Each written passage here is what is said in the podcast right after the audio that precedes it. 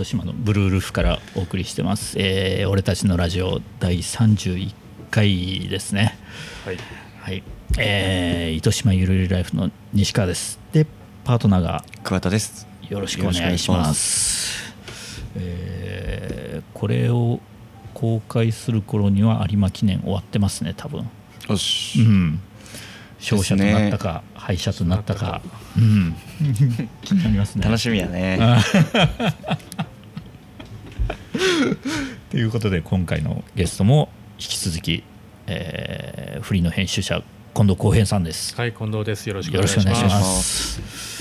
えー痩せましたよね。いや本当痩せたんですよ。びっくりするぐらい。ですよねうん体重で言うと、去年お会いした時からうん7キロ、うん体重体重7キロ、体脂肪もでもね6%ぐらい落ちました。おおすごいですね。みんなから言われるんです。うん病気ですか？うんあのちょっと思う 見て思うわかるぐらいい 痩せてます。でうんなんかと途中まではギャグで「あちょっと2週間入院してたんですよ」とか言うんですけど なんか向こうもどう反応していいか分かんないあそうですよね。このギャグ良くないなと思ってやめましたでもこれきっかけは、うん痩せたきっかけはうん去年の6月ぐらいに、うん。えっと「パパママウォーカー」っていう雑誌をあ一応おお。去年はうどんの本作ってたんですけど、うん。今年はこういうまあファミリー向けのいいですねそれ本を作って。てまたちょっと違う雰囲気の。はい。うん。であのモデルとして出てるっていう 経費削減経費削減っていうですね。ちょっと見せてもらってもいいですか？モデルのお金はリアル家族として。えあなるほど。お子さんかこのわいいな3名が。3名でございます、っっていうまあこの本作ってて、まあこれが結構しんどくてですねやっぱまあファミリー向けの本ってまうん。あそんなにがっつり作ったことも初めてだったし、でやっぱその気にする部分がやっぱ違うんですよねそのうどんの本とか。単純にお店のことだけ考えてればいいっていうわけでもなくて、そのうん。子供に今こういう情報が必要とかですね。やっぱいろいろあるんで。考え方違いますよね、はい。まるっきり。うわこれでもねすごい多分いいですよパパママに。そうなんです。なんかうちのスタッフもどこで遊べばいいかみたいなよくあストーリー載せてたりしてたから、うん。えーこんなにパパママっぽく本って出来上がるんですね。出来上がるキッズプレートとかの特集とか、はい。ああなるほどおかげさまで好評で、おお、はいでしょうね俺もこれはじあの売れそうな感じしますね。頑張った回はあったんですけれども、これがきつかったと。これがきつかったんですよ、うん。であの僕し忙しいと僕は食べないタイプなんですね。割と編集士によるんですけど、うん。忙しいともうパクパク完食しちゃううん。タイプもいるんですけど、う僕はもうその暇もまあ惜しいというか、まあ、うん。もう本当食べないんですね正直、うん。忙しい時って。でやってると、うん。これ終わった頃に、うん。自然と3キロ34キロ落ちてたんです。おでもそれは単純に食べてないだけのややつれ痩せたんじゃなくてやつれたんですね。でまあもともと痩せたいなちょっとふあのー太りすぎだなっうんていうのはあったので、あもうこれはいいきっかけだなと思って、ここからちょっとなんかしようと思って、うん。で、えっと、息子がスポーツジムでスイミング通ってるんですね。でそこの同じジムでうん。こうなんかファミリー割引みたいな感じでうん。こうパパママ割引みたいな感じでうんうん。ちょっと普通の会員よりは安く入れるんですよ。っうんていうところでうん。えーなんとか嫁さんを説得しまして これはこう老後のためだと。うちの子供こうもう一人っ子なんでうんですねこれこのまま動かないでこんな自堕落な生活をしているとうん。あの息子の嫁にいずれ迷惑をかけると動ける老人にならなきゃいけうん。ないというところででお盆ぐらいかなにジムに入ってでもそっからはもうこの週3は23行って上筋トレとランニングを続けた結果痩せました。偉い。なるほど。この本がきっかけで、はい。うん。ちゃんと健康的に痩せたわけですね。そこからは健康的に痩せました。あちなみにこの本の時には何カプセルぐらいいったんですか？えーっとですね。あでもカプセルは1か2じゃないですかね。あのもうそこはやっぱ30代前半と基礎体力が違ってきてるんで あの昔の糸島作ってた時みたいに5カプセルとかしたらもう死んじゃいますよね。お子さんもいらっしゃいますしね、はい、遊び盛りの。1だった2いったかな？おー。1だと思います。もう最低限ではい。カプセルは。でもその1とか2とかは本当に極限だったんですね。極限ですね。もう帰って お風呂そのシャワー浴びてまた朝準備して、うん。もうもう煩わしいっていう最後の最後の手段ですよね。大変やなえー。でもまあいいきっかけになりましたね、はい、なんかそういうのありますよね。おかげさまで。だから今今自分の20代の頃の体重に戻りました、おおそれいいですね、はい。うん。あとジムに行こうと思ったきっかけは、うん。その子供とそれこそ公園とか行くじゃないですか、でなんていうんですか運転っていうんですか？ああるじゃないですか。はいはいはい。何の気なしにやってみようと思ってうん。やったんですよ、うんもうね一歩も動けないです。な何もできないんです。戻ることも進むことも。ただぶら下がる現状維持が精一杯このまま。はい、そこから何もできなかった自分にちょっと衝撃を受けましてこれはいかんと。なるほど、はい。もう動けなかったね、自分の体重をもう腕だけではどうにも支えれない事実を目の当たりに。なるほどなんか今こんなこと言ってると僕なんかものすごいこうひ想像されてるかもしれない。けどそんな太ってないですよ。うん。もっとうん。全然。ですね。7キロも痩せたらやっぱ変わりますね。なんか特に顔に僕出るみたいですね。ああ、なるほど。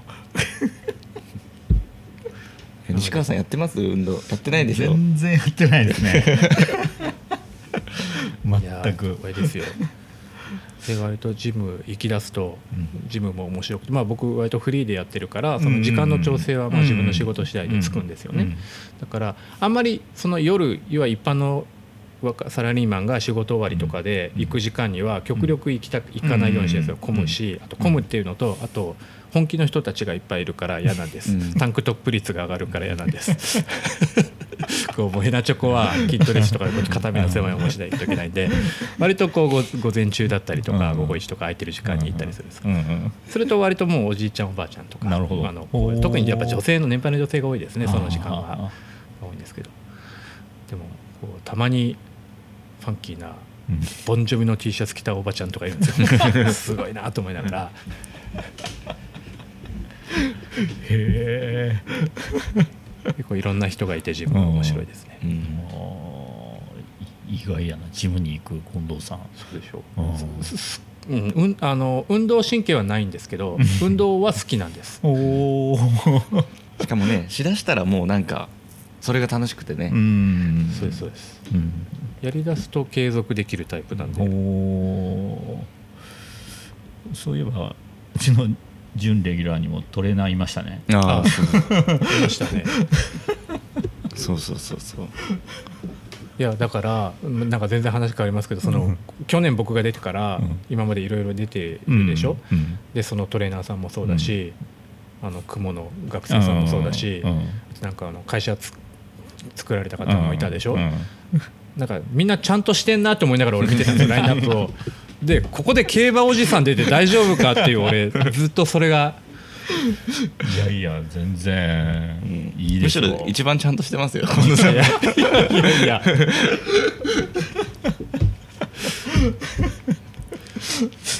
競馬の予想で出てくるというね、本当れはもう本当恒例行事で、でもまあ当たんないとね。いやでなんかこう今年も来ていただきましたっていうのがなんか嬉しいんですよ。なんか継続してるなっていう感じがあって、継続してないとこれ言えないじゃないですか、30回ですからね、すごいですよね。え去年のいつぐらいに始まったんですか？えーっと5月とか6月じゃなかったっけな、ね。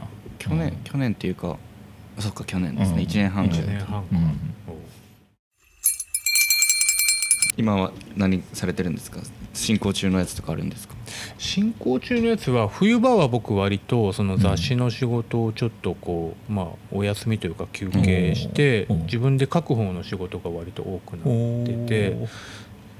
でこの時期だとは一番多いのはいろんなこうまあ企業さんのところに取材に行って、うん。ちょうどまあ就職の時期、うん。就職活動の時期なんで、うん。うちの会社こんな会社ですよ、うん。まあ、会社案内のこう、うん。ホームページだったり、うん。うん。あの紙媒体だったり、そういうのに関わる機会が多くて、結構いろんな会社をあ毎日回ってたりします。うんそういう真面目な仕事なわけですね。そうですそうです。うん。御社は御社はって言ってます。会社がなんか発行するやつみたいな感じなんですか？えっとクライアント的にはどこにクライアント的には割とその会社が途中ってことはまあなかなかなくて、うん。途中にまあ代理店さんがうん。挟んで、うん。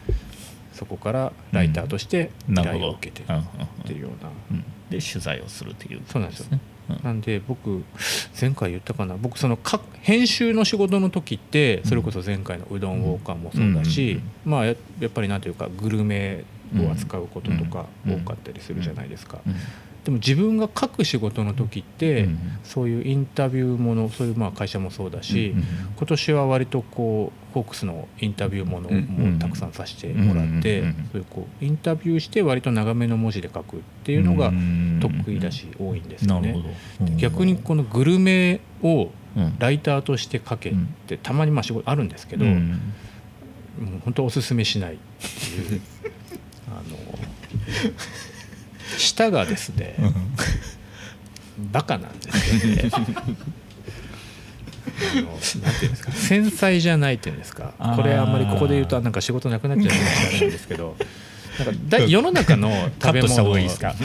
いやいいですよ別に。あの編集者としてはできるんでもうそっちで別に僕グルメのライターはもう絶対無理だなっていうのはうん。分かってるんであれなんですけどそうですよね。世の中のものあうどんうどんはも自分で書いたわけじゃなくてかそうですそうです。ん。あれは企画をして編集そうですそうですね。はい。取りまとめですよはい。ね 大体の食べ物は美味しいんですよね世の中にね。はい。確かに、でそれをこう書き分けるうん。そのうんっていうことがうん。多分できないんですよ。なんでじ僕編集者としてライターさんが上がってきた文章で、をうん。編集者の時はチェックをする係なわけですよ。うん。こうまあ美味しいなんて記事が文章上がってきた日には そりゃね、うん。突き返すじゃない？ですか、うん。もっと言い方あるじうん。ゃないですか、でもいざ自分が書くってなると、美味しいものは美味しい。です美味しいライターさんすごいなって思いますよ。自分で書くと美味しいになってしまうんですね。はい、特にあのうどんとか同じもの同じもので書き分けるってすごいと思います。はい、あんまり考えずに読んでたけど 確かにそうですよね。あれだけの種類のうどんを書き分けるんですからね。そうなんです。なんで僕がたまにそういう仕事がある時はもういろいろその話を聞いて、うん。うん味じゃないサブ情報で理論武装して文章うん。どこどこさんのとか、だってあの大人気の裏打ち会。はい、もう基本同じですからね。そうですそうです。だからあのページは大変だったでしょうね。それは使ってる素材が同じなんですもの 微妙に違いは確かにあるけど、基本同じですからね。いやすごい。それをその違いをね、うん。書き分けれるライターさんすごいと思います、はい、頼りにしてますそうでもあのうどんウォーカーは役に立ったんですよ私も。あの後ですか？ま牧野うどん取材はいはいはい。ついていったじゃないですか、あれをネタに 助さんうどんに企画書を送って、なんか送るみたいなツイッターでやられてましたよね、うん。で送ったんですよ、うん。面白いねって返信が来てはい。やることになったんですよ、お。すご密い着とあと、うん。社長にポッドキャストに出てもらうっていうのは実現しそうなんですよ年明けに。年明けに、うん。すごい。あのちゃんとプレゼンを作っておそれに 役に立った、牧野うどんに取材した時の写真も使ってえーこんな感じでやりますよみたいな。スケさん最近ねどんどん増えてますもんね。ね。えじゃあどっちが好きなんですか？スケさんとマキのうどん巻きのうどんですねあそれ言うんや。それはいいですか？プレゼンの資料にも書いたもん。俺え。巻きのうどん好きがこうスケで食って、うん。その魅力をちょっとー、うんうんうん。考えてみるみたいな。なるほどなるほど。スケさんどんどん増えてきてるから、まあ、僕北九州なんでうん。スケさんで育ったんですよ、うんうん。スケさんうどんがもうなんか青春の味じゃないですけど、なんか最近どんどん増えてきて、うんうんなんか嬉しいのか寂しいのかみたいなところがあって。あでこの前久しぶりにあれどこですかね？えっと市内のまあどっかのお店入ったんですよね、最近スケさん行ったことあります？最近中割と言ってないですね。しばらく行ってないですね、注文がうん。タッチパネルになってて。そうですね。博多のところですね。はい。はい、ああれあそこだけなんですか？いや全部あそこいや多分あそこだけ。ですか、うん。あそうなんですね。まだ全店にはなってない。でもだんだん多分ああなっていくんでしょうね、あなんか僕らの助さんが遠いところに行っちゃったと思って あもうおばちゃんは来てくれないんだ。一末の寂しさを。スケさんのあの佐藤社長でしたっうん佐藤けさんわ創業者ですか？違います。いや違う違いますよね。違う違う、うん。後で入ってきた、うんですよね。うん、でも。でももう助さんして牧野したらもうウエスト行くしかないじゃないですか、あーでもウエストも面白いですよねウエストですね、はい、三大チェーンを。うんそうですね。ウエストもやろうかな。スケさん実現したら。そのそのまたその実績を引き下げて、うどんウォーカー面白かったな。あのマッキーの取材は、面白かったですうね、ん。もうあれもだからもう1年以上前ですね。ね。うん。あ夏ぐらいでしたっけ？うん夏場だった気がしますね、うん。うん。ね朝っぱらから。本当にね。じ11時閉店なんだって分かった時のちょっとショックはでかかった9時ぐらいと思ってましたからね。あ1日いるって言っちゃっええってなりますよね。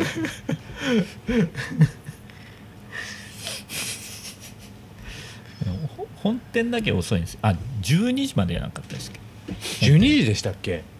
うん12時。あじゃあ12時までいましたよ、多分多分。私がもうきついって言って10時半ぐらいで帰りましたもんね、でそう一応最後のお客さんに話を聞くっていうミッションをやって 最後はねあのパチンコ屋で負けたおっちゃん2人が食べに来てて。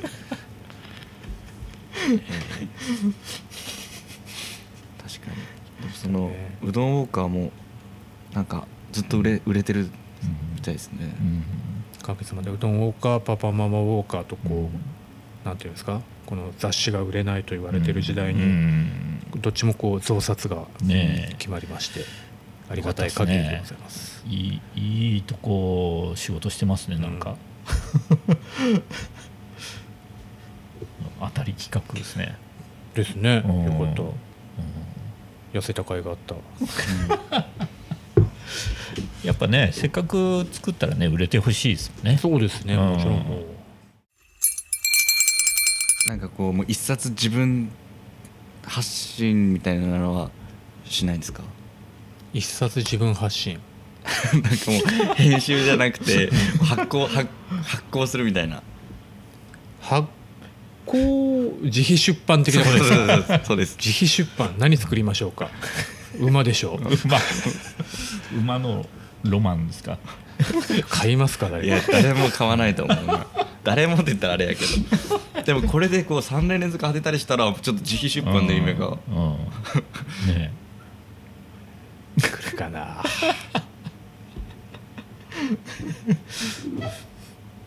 この予想が当たるかどうかで、変わってきますか。うん でもそういうのないんですか？イメなんかこうちょっと馬好きだしみたいな。いや馬をそうなんか仕事としなんかなんかやれればいいなとは思いますよ、うん。こんだけ好きだからですね、でも一回それでその競馬の雑誌が何個かあるんですね、うん。で、えっと、東京にまあ大体どれも東京の出版社なんですけど、で一回それこそ何年か前にちょっと売り込みをかけたんです。ちょっと知人がその出版社に勤めてたりとかうんでうんそこからの紹介とかでうんちょっとこうまあ福岡のライターで競馬すごい好きなんですけどうん。なんか手伝うことあったらほ全然やりますんで。うん。でで向こうも割とまあその限られたうん。特殊な社会なんでうん。ライターさんもこうまあ割と決まっちゃってるからうん。新しい人とかすごい歓迎ですみたいな話にはなってでまあい一回あのまあ仕事どうなるかは置いといて、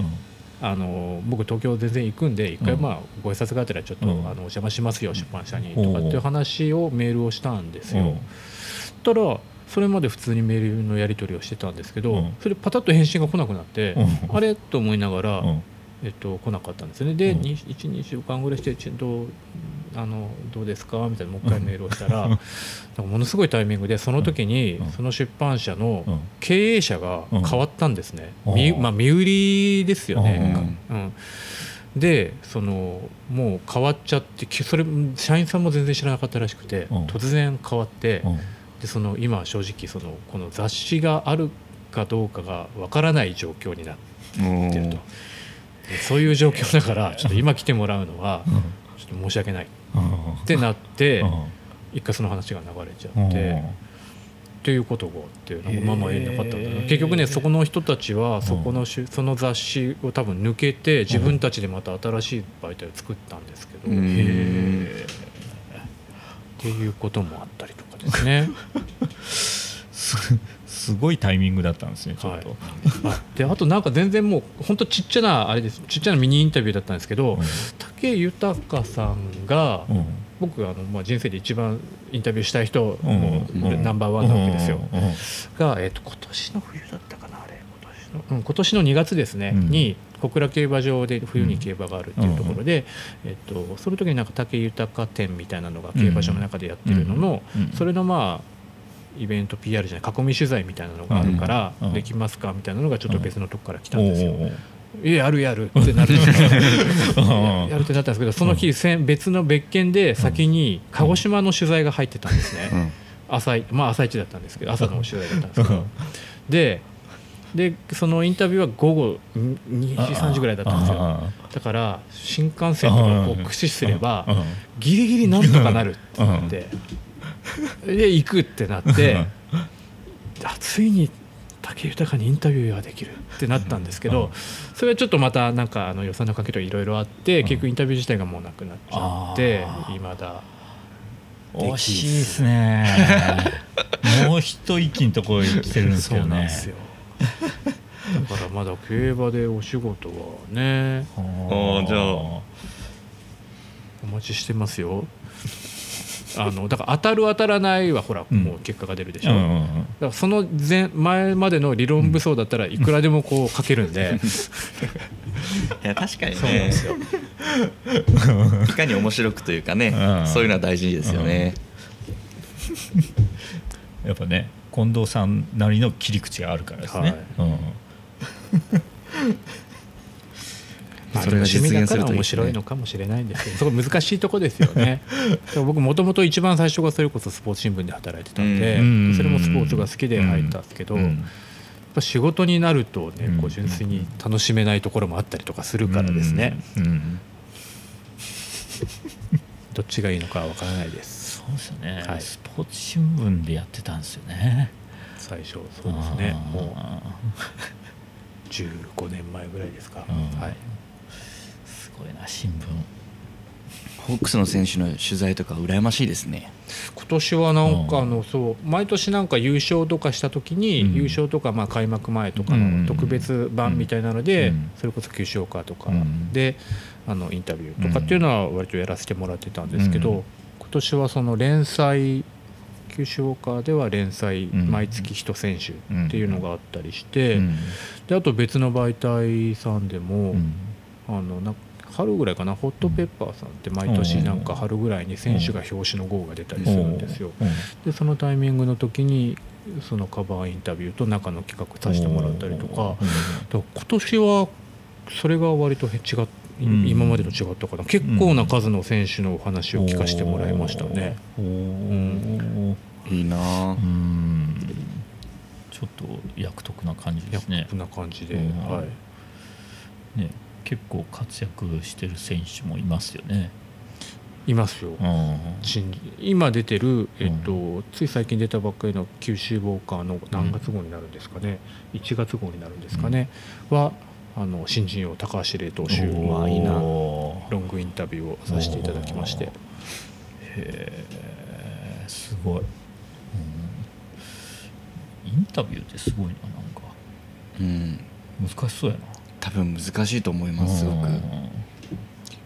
そうですね。その各各半分そこで何を聞く、うんもうそこのが半分なんで,、で決まった時間の中でってなると、うん。うん。難しいですよね意外と頭使ってるんですよね、うん。そのきうん。は半半分聞いてる感じでその半分は、じゃあこう来てるからじゃあ次何の質問しようかなとかこううんいこうかなっうん。てだから結構30分とかのインタビュー終わるとうん。ドンって疲れますね。そうですよね、雰囲気作りというかね引き出せないといかないあっちもなんかちょっとうんって思われたら喋りにくいだろうし。うん。うんそうなんですここ こんな感じで時間無制限でやられるならういやいいんねですけど。やっぱ時間きっちり決まってるわけでしょ？特にやっぱもうホークスの選手とかうん特にもうそうですね。きっちり決まってるんで、うん。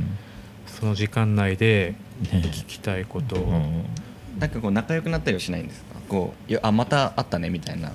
さすがにまあねその同じ選手に1年で一番多くて僕今年誰したかな？高橋高橋礼さんで多分今年3回お話聞いたんですけどおー。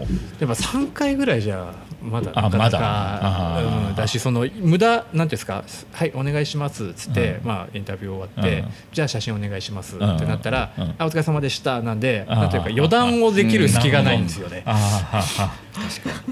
なるほど。っていうところはちょっとうん。まあ残念なとこですけど、うん競馬おじさんでこう認知されてるホークスの選手に。結構さんですって言って。あのインタビューの近藤さんって人競馬めっちゃ当てるよみたいな。そうなったら最高ですね。このラジオの力を借りて。みんなそうだみたいな競馬おじさんで売る感じがいいんですかね今度さんは、うん。でもなんかそれこそホークスの選手とかうん、そういう人たちにうん。こうガツってハマるとしたら競馬とかだったそうね。のねうん。知識だと、うん。パパママウォーカー。あそれだったら僕そのホークスの選手で馬好きな人がいたら、うん。今もうたくさんお金もらってるでしょ、ん。もうその馬券じゃなくて、うん。あの馬主の方ですね。あでもそれいいんじゃないですか。のこう、うん。あの出資者として、うん。この馬ですよっつって競り落としてくださいっつって。競りの会場に一緒に行って。いやでもそれでもちょっと割と現実的じゃないですか。あそれ行きましょう、うん。なんか言ってましたもんね去年。その、うん。そういうパートナーがうん。さ、そう。ホークス選手でもホークス選手でしょ。もうこうなったら今の。うん。ねえ。億稼ぐわけじゃないですか、はい。ちょっと。うん。ねいい選手になれば、うん。うん、っていうことはありますね、いけますかね。うん。壁持って。あんまりね高橋礼とか新人とかが馬手出しちゃったらなんかこう いろいろ言われそうだかうらん。慶三とかいいんじゃないですか？川島慶三とか。あそれ、うんあの辺とか、ねううんん。割ともらいようし。明石とかもギャンブル好きそうだな。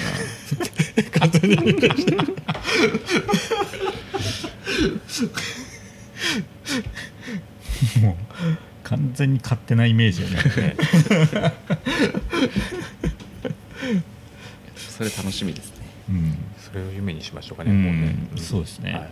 そこがなんか近道かもしれないですね。うん。じゃあ来年はそれを目標に あ今年もありがとうございました。あそうですね。これこれが最終ですよねですね。今年は。もう最終ですかね、うん。いや今年もたっぷり配信しましたね。はい、あれお疲れ様です。もう男祭りでしたねやっぱ。そうですね。うん。一人だけですか？そうそうそうそう。前前々回の森とコーヒーの山田さん。まあねなんか楽しくそうです やりまねしたねあの日は。なんかまたみんなでなんかオフ会みたいのしたいですね。ああ、そうですね。できたら。ら割とうん。つながれるんじゃないかうな、んうん。お互い。うん。結構濃いメンバーになりそうですねそうですれやねると。うん。全然違いますもんね。似たような人がいない。それそれぞれね、何かしらやってる人たちばっかりなんで。そうです特にこの前その雲の大学生とか、ん。あの多分何にもならないですけど面白いですよやっぱ。何にもならない。うん面白いですよね、うん。いやなんかこの前そのそのトレーナーの原田さんと、その3人で ご飯食べに行って、はい。桑田さんはい陽キャラだからなとか言って なんかこうめっちゃその子アレルギーでご飯食べれないんですよほとんど。ほとんど食べれないです。もう、はい。えあの時どうしたと？いや飯。何も食べてないです。え？あっちもこう気遣っていろいろ作ってあげようかってなったけど、ダメで。杉山さんと寿司屋も行ったんですけどダメで,、でひたすら日本酒だけを飲むっていう。で酔っ払って女の子誘ってましたけど全部撃沈してました。いいね本当に大学生だったね。っていう雲男が、男が。うんのの次次ですっけこれ。えっ、と雲男、えー、森とコーヒーで近藤浩平とあバラエティーバラエティー豊か 雲図鑑もすごかったですよなんかあれ。雲もねダメなんすよね。気持ち悪い。いや雲気持ち悪くないですか？こんなこと言ったら怒られるんでしょうけど。気持ち悪いって言ったら気持ち悪いとか言言わないでくださいよみたいな。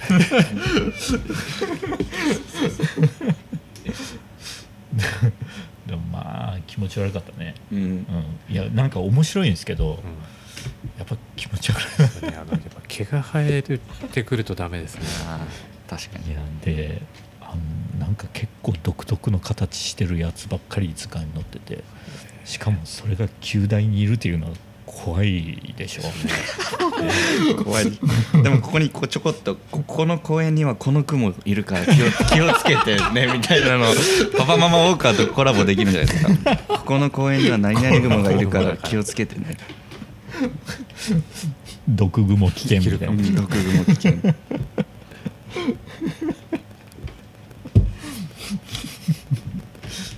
ということでまた脱脱線しましたけど、すいません、はい、遅くまで。